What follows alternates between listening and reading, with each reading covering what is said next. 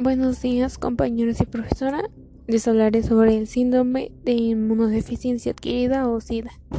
Fue descubierta en junio de 1981 y es causada por el virus de la inmunodeficiencia humana VIH, que se identificó en 1983.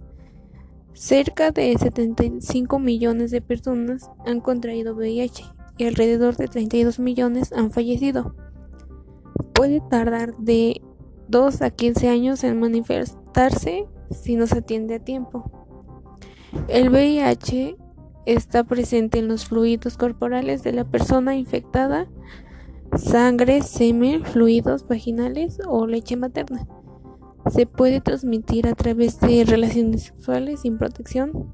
También se puede propagar entre las personas que consumen drogas intravenosas con agujas no esterilizadas. Las madres pueden transmitirlo a sus hijos durante el embarazo, el parto o el amamantamiento.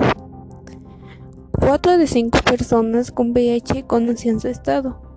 Se conoce una reducción del 41% de nuevas infecciones entre los niños desde el año 2000. Cuatro de cada cinco personas conocían su situación y tenían acceso a tratamiento. No existe una cura para el VIH-Sida. Una vez que tienes la infección, tu cuerpo no puede deshacerse de ella. Existen medicamentos que pueden controlar el VIH y evitar complicaciones.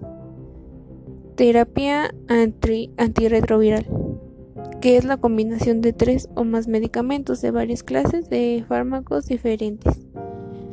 Algunos mitos sobre el SIDA es que se puede transmitir por picaduras de mosquitos o algún otro insecto pero no es así, ya que el virus no puede sobrevivir dentro de él.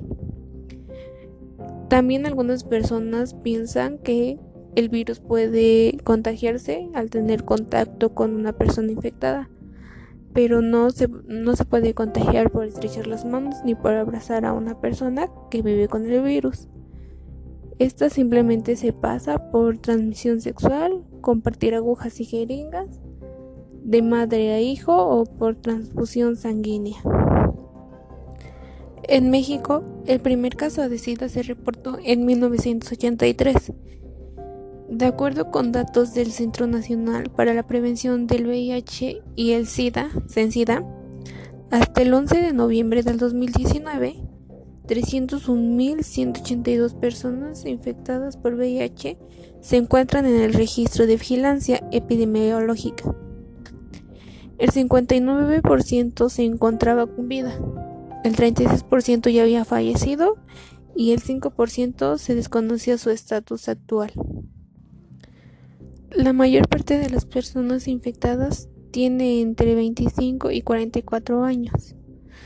Las poblaciones más afectadas son hombres que tienen sexo con otros hombres, hombres trabajadores sexuales, mujeres trans, personas que se inyectan drogas.